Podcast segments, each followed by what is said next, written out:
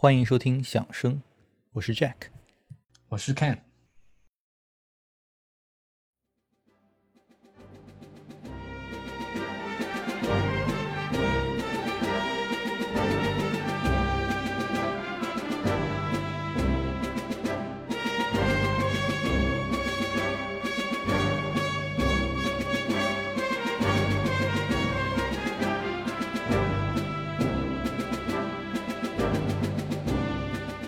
作曲家们经常很嫌弃自己最著名的作品，比如我们之前聊到的圣桑他的《天鹅》，或者 Tchaikovsky 的《一八一二序曲》，觉得哎呀，好好羞耻，这个破玩意儿怎么都给大家听到了。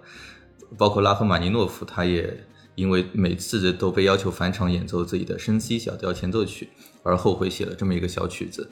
啊，虽然我是觉得真的很好听啊。Anyway，法国作曲家莫里斯拉威尔是我们今天的主角。他的波莱罗舞曲毫无疑问呢是他最著名的一部作品，但与上面这些例子不同的是呢，呃，波莱罗在拉威尔自己心中呢，其实也是有着很高的艺术地位啊。没错，波莱罗可以说是把很多人带入拉威尔这个音乐世界的这样一部作品。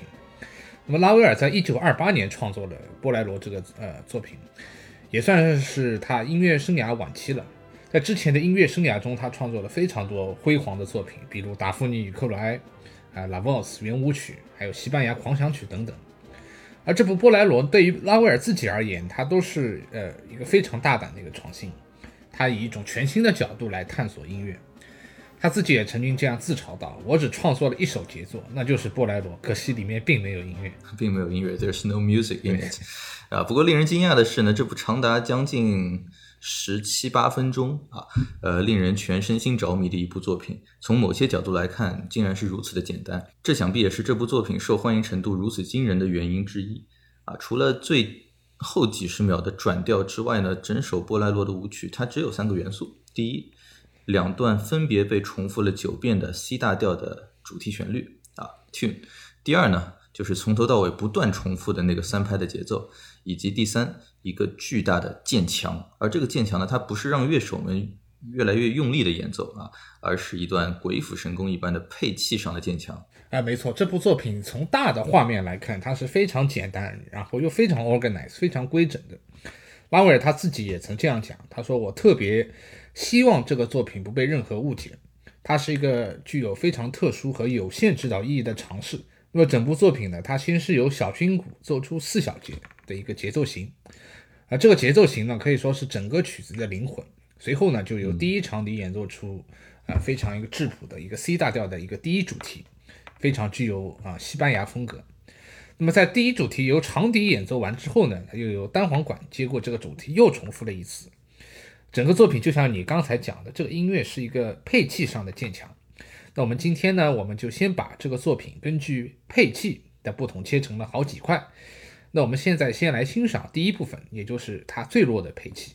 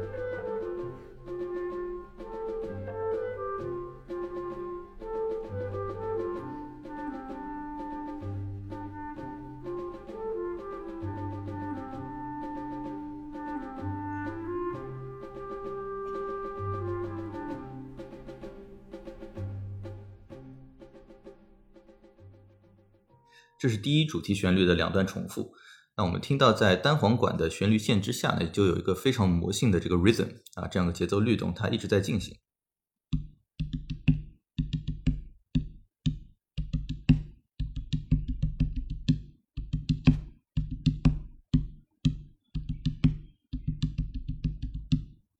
那其实我自己是是很不太喜欢许多别的音乐啊，就背后那个 Don't Start 的那个 drum beat 啊，那我觉得那就非常纯机械的重复啊，非常的去击中动物的本能啊。但在这里的话呢，这个 Bolero 的这个节奏虽然听起来它是毫不间断的持续了呃那么十好几分钟，但是它有几个非常特别的地方。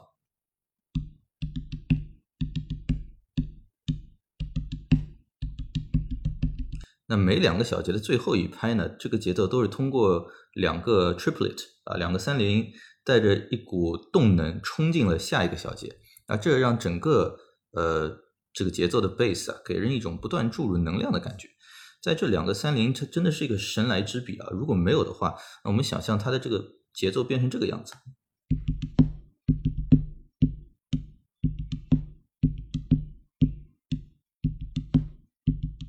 对，这样听上去，这样听上去就非常的机械重复吧。对，所以一下子就会寡淡无聊了很多啊，所以我说那三零就这个最后的这个就下下面的这个 rhythm 真的是拉威尔在这部作品当中，就如你所说的是一个灵魂的存在啊，从头到尾听的都不会觉得呃生厌。那此外呢，这个节奏也会随着配器啊在后面呃听起来这种感觉就不断的壮大。对，我觉得这三零真是神来之笔，就是完全能感觉到这三连音能给整个乐队的一个动能带去了很多新的能量，那种啊，感觉。啊没错啊，这就对，在后面表面上的无限重复之下，它其实经历了许多就不同的状态啊，所以它你也不能说它真的是一直在不断的重复。在第一主题两遍重复之后，接下来的便是第二主题。而第二主题呢，其实是由第一低音管啊做出带有那种阿拉伯风味的一种旋律。那么在大家在听的时候呢，他会听到啊、会听到旋律里有很多降调的音，但事实上呢，拉威尔在这里巧妙地运用了 C 大调的另外一种模式，叫 Phrygian mode，弗利吉安调式，即在 C 大调的第二、第三和第六七级音这里降低半度，所以听上去像是转调进入一个小调，但实际上这里还是 C 大调。同样，这个主题也是重复了两次。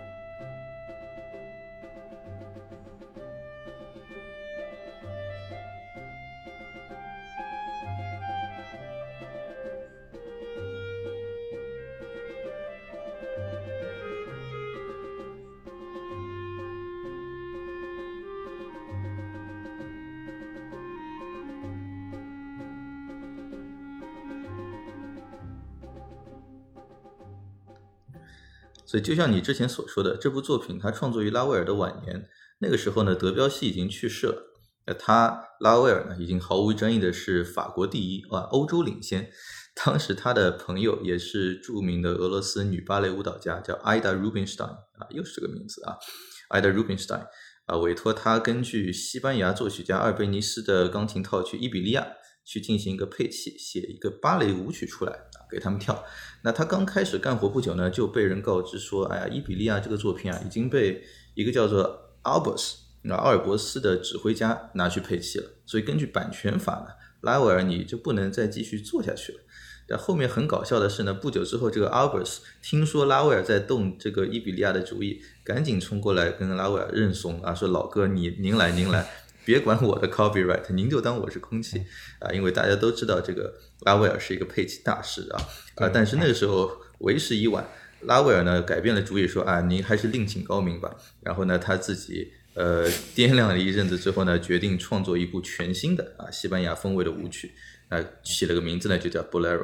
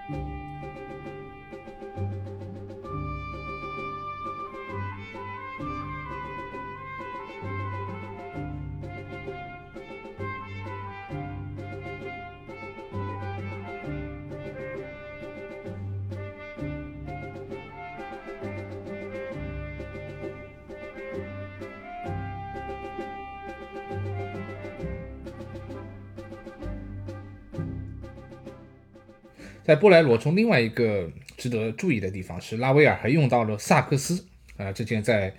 传统交响乐团中不太被经常使用的乐器。那么配器的丰富程度呢，也是波莱罗这部作品的伟大之处。在二十世纪的二十年代，啊，爵士乐的热潮不断兴起。那么拉威尔在美国的旅行以及在法国，他都接触到了这种新兴的音乐形式。充满好奇心的他，他也想将爵士音乐元素融入在自己。呃，融入到自己的作品里，啊，其实，在他创作后期的一些作品里，他时常会冒出这样的这种 jazz 这种带有爵士音乐的这种元素，比如他的第二部小提琴奏鸣曲，他的第二乐章直接加了个标题是 blues 蓝调音乐，还有他非常有名的那个 G 大调的钢琴协奏曲，几乎可以说在每一个乐章都能听到非常具有爵士元素的和声啊或者节奏。我记得他这个左手钢琴协奏曲当时还是提献给那个维特根斯坦的弟弟还是哥哥，反正也是个钢琴家啊。然后那个钢琴家一开始看到这个作品之后很不满意啊，好像很违背他们呃德奥古典的传统啊。但后来呢，呃就好像也接受了啊，弹的也挺开心的，因为他好像是在战争当中失去了右臂。回到这个拉威尔呢，拉威尔在音乐上有时候挺离经叛道的啊，的确，他对新世界的兴趣还不仅在音乐领域。会去探索什么蓝调音乐，他还特别喜欢像机械工程啊，这是我的大学专业啊，呃，因为他的父亲呢也是一名机械工程师，经常带着他去工厂看一些新机器。后来呢，他对汽车啊什么的新技术也都很感兴趣。他爸爸对音乐和各类文化呢也是很有造诣啊，对拉威尔的教育据说也是亲力亲为。虽然没有证据，但是我强烈的感觉到波莱罗舞曲呢。呃，是深受他在工厂的那些经历的影响的啊，就在工厂参观啊，你总是能够听到那些节奏均匀的机器工作的声音，那夹杂夹杂着呢许多一些其他事情在发生的动静。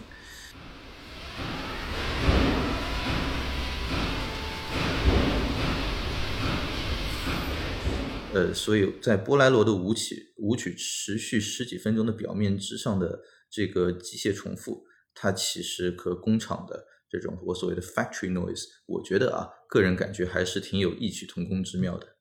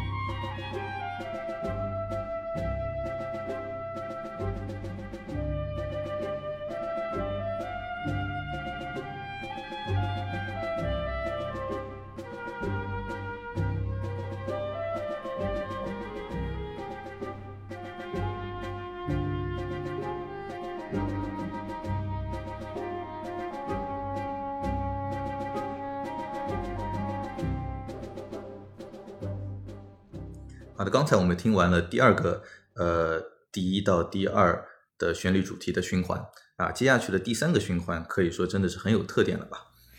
啊，没错，到这里我就觉得整个舞曲的 soundscape，它就它整个声音的那种宽广程度，它开始不断的展展开。那么在这里呢，拉威尔用了短笛、钢片琴这两件声音透亮清脆的乐器，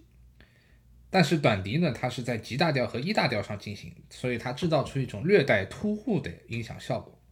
然后随后第二主题呢，由独奏长号组成，可以说这里的长号和我们在常规那种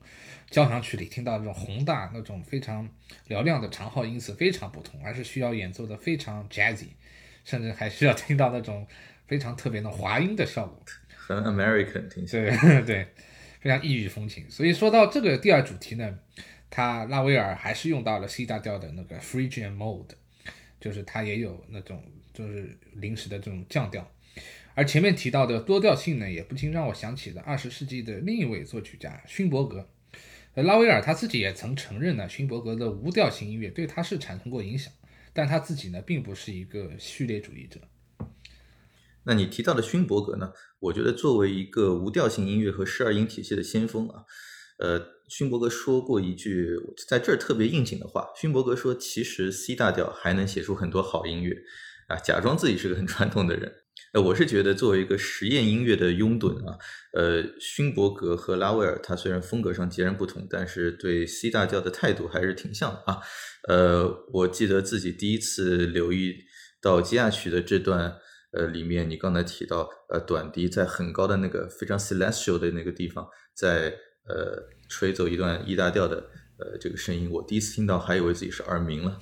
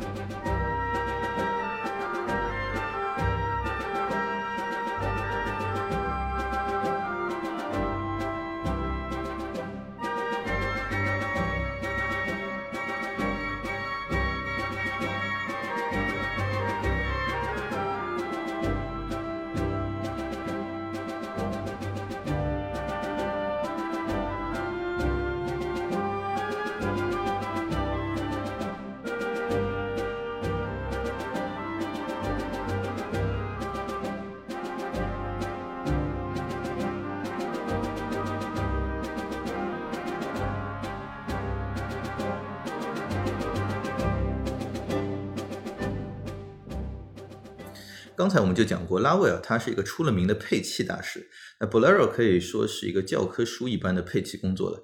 哎，那看你要不来给我们普及一下，作曲家他为已经有的音乐去进行配器，呃，这件工作的本质和目的是什么呢？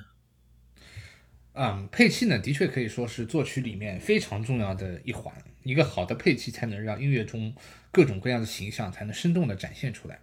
打个比方，就比如做一把小提琴，哈，就做琴的工艺，它它里面非常重要的就是油漆这一环。那么在选木材和模子都已经完成的情况下，需要刷上非常漂亮的油漆，才能让琴发出最好听的音色。那么拉威尔在配器方面最大的贡献呢，便是将啊穆索尔斯基的那个钢琴套曲《图画展览会》改编成管弦乐团的版本。我甚至觉得，呃，拉威尔才是真正把《图画展览会》这部作品的呃名声带带向今天这般辉煌的地位。呃，举个例子，比如他第一第一幅画，他第一段里的那个侏儒，他拉威尔用了大管、黑管、中提琴、大提琴、贝斯这些音域相对比较沉闷的乐器来表现侏儒怪诞的形象，又选用长笛、双簧管、小提琴这些乐器，在高音区呢演奏出这种下行的音阶式旋律，刻画出。那种侏儒步履蹒跚、一步一顿的形象，所以说这是两种非常 contrasting，就非常对比性强烈的这种音色，造成了一种非常大的戏剧效果。那既然看你提到穆索尔斯基的图画展览会，呃，我们可以稍微来对比一下。你刚才挑的这个 known 侏儒，刚好呢也是比较短啊，也就两分多钟，所以我们可以先来听一个两分多钟的穆索尔斯基原版钢琴的呃作品啊，是由即兴演奏的。然后我们待会儿再来呃听一下呃同样被拉威尔配器之后呃演奏出来的管弦乐团效果的区别是怎么样的。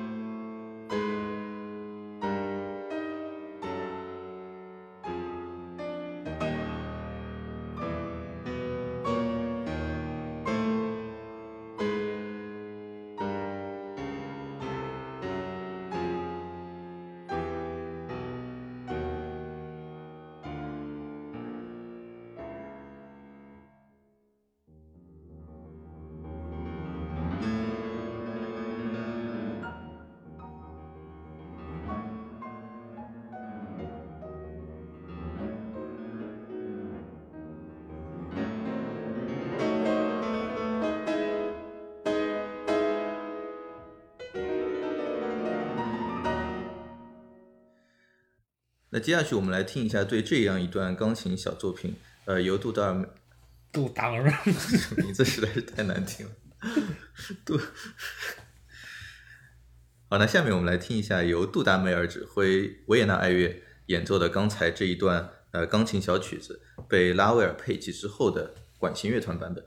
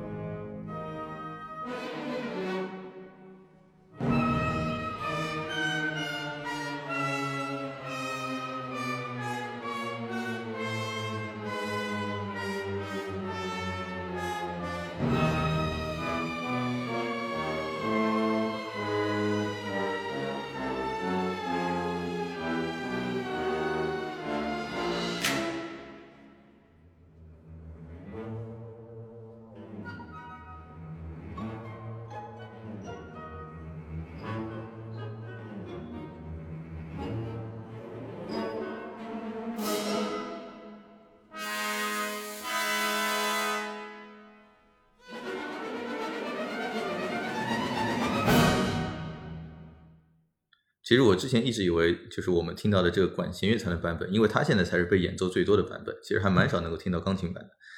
啊。所以，然后你如果去场音乐会，他经常会跟你说是穆索尔斯基图画展览会啊。其实我是听了很多很久之后不，太好像不太会标拉威尔啊，不太会标拉威尔的。你如果翻开节目册 啊，你翻开节目册，它下面会写着呃 A R R 对吧？就 arrangement 是由这个拉威尔呃来做的。但其实我觉得在这里拉威尔的呃工作量应该还是非常应该要值得去呃给他一点 credit。那我们回到波莱罗啊，呃，那作为配器大师呢，拉威尔毫无疑问呃会将这段听众已经听到非常熟悉的 C 大调的 tune 啊，最终交到管弦乐团的手上。接下去的这三个循环便是由小提琴来演奏出主旋律，然后呢，呃，rhythm 的力度也一下子又上了一个台阶。当主题响起的时候呢，就仿佛给人一种啊，终于天亮了的感觉啊，至少我听的时候是这样的啊，我觉得小提琴终于接过来了啊，这仿佛来到了最辉煌的浪漫主义时期。呃，音乐的情绪呢，也从之前的啊由管乐主导之下的那种比较内敛的闷骚的啊，呃，一下子转变成了浪漫主义盛期啊，带有这种辉煌气质的交响乐的这种听感。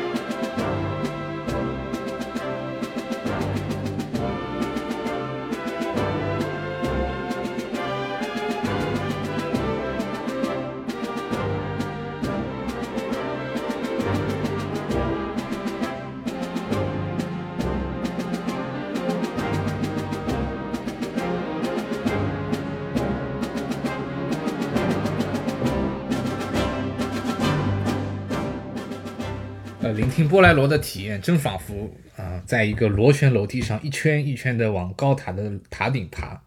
而现在呢，我们终于啊要爬到头了。最后一段可以说是尤为壮观的，在打击乐呃 rhythm 不断的呃加强下，整个乐队呢它进入了一个可以说是癫狂狂欢的这样一个状态。然而在能量不断的积累下，拉威尔在 coda 结尾部分终于摆脱了之前不断重复的 C 大调，转入了非常光明的 E 大调。宛如有种登上高处看到广阔全景的感觉。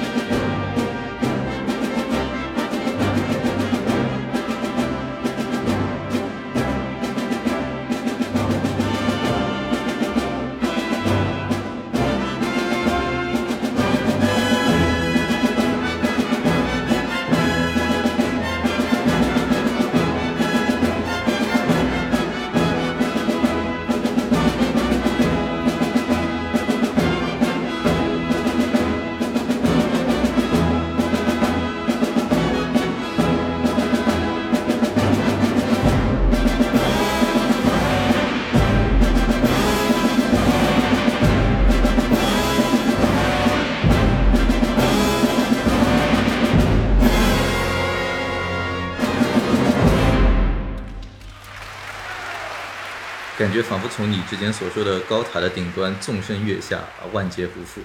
呃，如果说之前的配器是从闷骚到了辉煌激昂，那我觉得刚才最后那一段 E 大调的转调过程当中，情绪可以说更是就 take it to the next step 啊，再次突破啊，陷入了一种 orgiastic 仿佛纵欲狂欢的呃气氛当中啊。每次听到这里呢，都觉得很罪恶啊，非常的堕落，在最后这一部分的音乐，而乐曲呢，也在这片非常不和谐的、极具败坏的气氛当中崩塌收场。啊，Bolero 本身呢是为芭蕾配乐的舞曲嘛，啊，呃，我我会在响声播客的公众号里给大家分享一下咱们这个芭蕾舞的呃观看的方式啊，呃，这个芭蕾舞由一个女芭蕾舞蹈家和二十来个裸男啊，呃，男舞者。合作演出，那虽然没有什么露骨的场景和动作，但是整个编舞散发着极为原始的一种 sexual energy 啊，非常性感。整个舞蹈当中，女舞蹈家和裸男们的动作也是一个巨大的渐强啊，并且在最后陷入了歇斯底里的肉体的狂欢，直到在最后的一瞬间集体崩塌。那么说到这呢，呃，不得不稍微提一下，就是当时波莱罗的首演的情况，就是当时在巴黎的歌剧院，呃，波莱罗这部作品得到了首演。他虽然取得了巨大的成功，但部分持保守观点的人对于这样并没有音乐的音乐毫不买账。呃，当时有个女士在音乐会途中啊、高呼啊，这作品真是个垃圾。呃，拉威尔一向呢，他是对自己的赞赏或是批评是非常佛系的。然而这次他却笑着说。只有这位女士理解了波莱罗。我觉得当时之所以很多人，包括他自己觉得这个没有音乐的音乐，可能也是因为当中其实缺了很多咱们传统上认为音音乐该有的元素，比如说 development 啊，比如说这个呃变调，它里面都没有啊。但是就像你说的，拉威尔他其实一贯对别人的评价是置若罔闻的，而且这是出了名的。呃，看来呢，这个老太太。真的是他的知音啊！那讲了这么多，我出于一个老师的职业习惯呢，我用这个 Adobe Audition 把 Bolero 的所有的乐器的配器的片段呢，呃，融成了一段啊两分多钟的啊，听众朋友们可以一次主题旋律当中肉眼可见的感受到配器的 evolution 啊，配器的这个渐强的一个过程。我这这两分多钟足足剪了我一个多小时啊，剪完我还挺得意的啊，还觉得挺丝滑的，呃，而且很有意思，我剪完突然发现这这刚好是一个非常完美的呃渐强起床闹铃啊，如果有听众朋友想要这一段这个闹铃的话呢，呃，这个 MP 3文件我也可以在响声播客当中，呃，你可以给我留言啊，我会把下载链接发给你，我们可以在这里先听一下。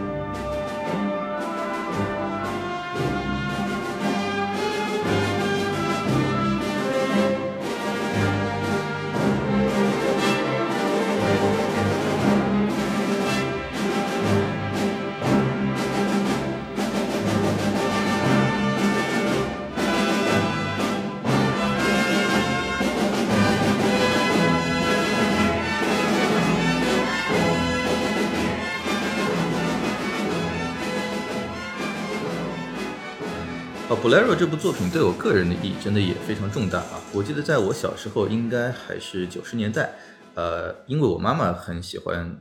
呃音乐啊，当时比较广泛的音乐。其实她对什么是西方古典并没有概念，她还在业余会玩点民间乐器。所以呢，后来家里突然有一天冒出了一台 VCD 机。我估计可能零零后的同志们都没有听过什么叫 VCD 啊，啊，那个那个机器还可以放，你还有点印象对吧？其实后面很快就被 DVD 取代了啊，有一段时间就当时有什么什么牌子的我都不太记得了，VCD 机，anyway 它可以放 CD 嘛啊，当时我记得家里什么奇怪的音乐都有，当主要是一些流行歌曲，也有一些很神奇的货，啊，Bolero 就是无意间我听到我母亲给播放的。啊，虽然估计他也不是很清楚自己放的是什么，因为我记得那张 CD 上好像是没有中文的啊，他也不会中文以外的语言啊，所以呢，他对这个我也不知道这个 CD 是他他哪儿找来的。当时这首曲子给我造成的这种洗脑一般的体验啊，我至今都记忆犹新。我记得某一个暑假，我爸妈出门上班，把我锁在家里，我可以一遍一遍一遍的反复听这首曲子，就这么简单的元素啊，就是我们今我今天开篇提到的啊，旋律、节奏。渐强，就如此简单的元素，可以滋生出如此复杂宏大的听觉刺激，啊，呃，这真是令我无比陶醉啊！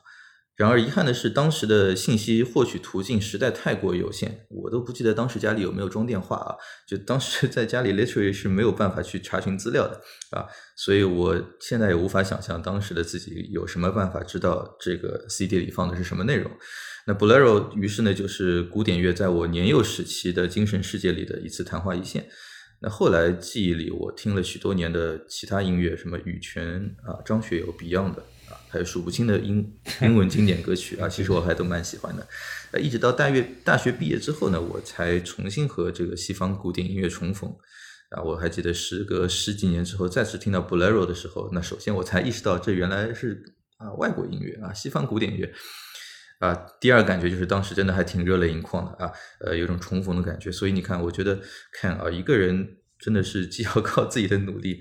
也要看历史的进程，对吧？啊，我第一次听 Bolero 的时候十来岁啊，不知道也没有办法知道那是什么玩意儿，所以就沦为路人。你比我小好像十岁吧，对吧？等你到十岁的时候，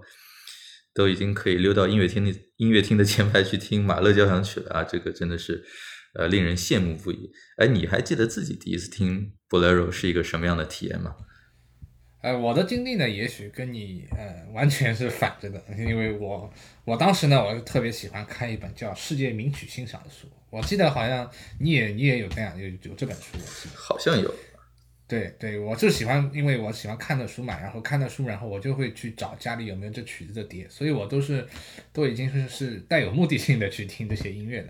然后当时家里呢正好有一张那个呃八十年代的金卡嘛，就金色卡拉扬。那个和柏林爱乐的那穆索尔斯基的图画展览会，然后里面呢，他就附带了拉维尔的《波莱罗》和那个西班牙啊，所以它刚好是那个图展和这个《波莱罗》一张碟啊，倒跟我们今天的节目还挺巧的。哎，你先继续。那么当时我我也喜欢一边一边听音乐一边读那个书嘛，就是这个世界名曲欣赏，然后我也喜欢从书里就是获得很多这种曲目背后的故事。然后我当时印象非常深，就是这个音乐的渐强，就是一直让我觉得非常的震撼的。啊，所以你的确是跟我相反的，你已经知道自己要听什么再去找来听的。对，呃，世界名曲欣赏啊，我回去找一找这本书还在不在？好像是世界著名交响曲，我不太记得我那本书叫什么了。很厚的一本书。呃，可能是啊，可能是。呃，其实我们呃我们响声播客现在的这个呃角色，就希望能够取代这些。呃，书籍对吧？能够让更多的听众都能够欣赏到呃音乐以及它背后的这个故事。那跟我们刚才所听到的 Bolero 呢，呃，是来自呃 Jean Fournet 指挥东京大都会交响乐团的版本啊。不同的指挥在指挥这首曲子的时候呢，其实也可以产生非常截然不同的效果啊。呃，看你还有什么令你印象非常深刻的演绎版本吗？呃，另外我最近听到特别好的录音呢，就是那个 D G，好像就去年出的，出了一张那个法国可以说是巨匠一样的指挥，嗯，George Plater 普莱特和那个意大利的斯卡拉歌剧院乐团的他的最后一场，可以说是天鹅之歌啊，那 Final Concert 的那个实况。那么这张碟比较特别的就是它每一个声部它不同的性格，还有声音的色彩，它都是非常鲜明的。那么当然值得一提的呢，还包括上世纪的指挥巨匠啊，切利比达克和慕尼黑爱乐的录音，啊，相信这个组合在我们今后的节目中一定会时常出现，毫无疑问，对吧？嗯，印象中呢，就是我们听切利比达克他指挥的音乐都极富哲思，